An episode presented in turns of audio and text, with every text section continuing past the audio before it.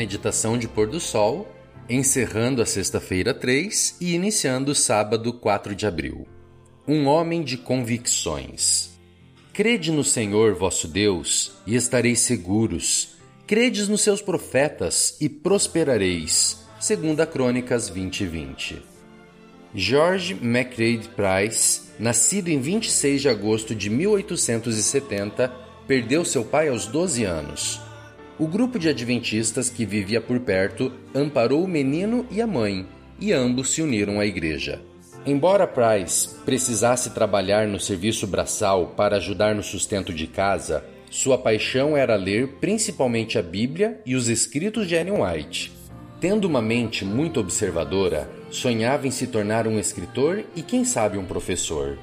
Nos tempos em que Price cresceu, havia um clima hostil à religiosidade, considerada coisa de pessoas fanáticas e mal informadas. Um documento de Charles Darwin questionava a criação, negava o dilúvio e propunha a idade da Terra na casa de bilhões de anos.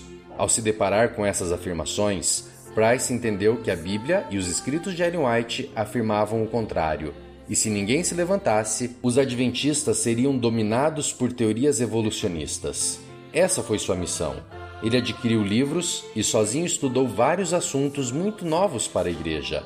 Price produziu vários materiais para rebater, com argumentos científicos, as propostas evolucionistas. Seu primeiro livro foi Geologia e Lógica, o ponto mais fraco da teoria da evolução.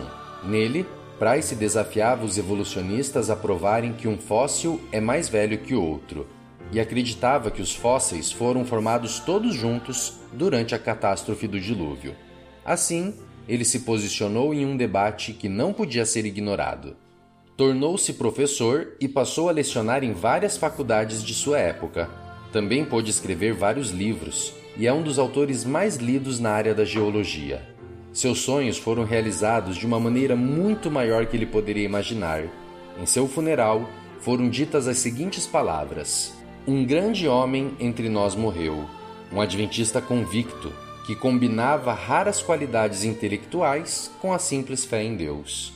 Que Deus possa levantar alguém digno e capaz de vestir o seu manto. Não há limites à utilidade dos que põem de lado o próprio eu, dão lugar à operação do Espírito Santo em seu coração e vivem uma existência de inteira consagração a Deus. Um feliz sábado. Deus te abençoe nestas horas benditas.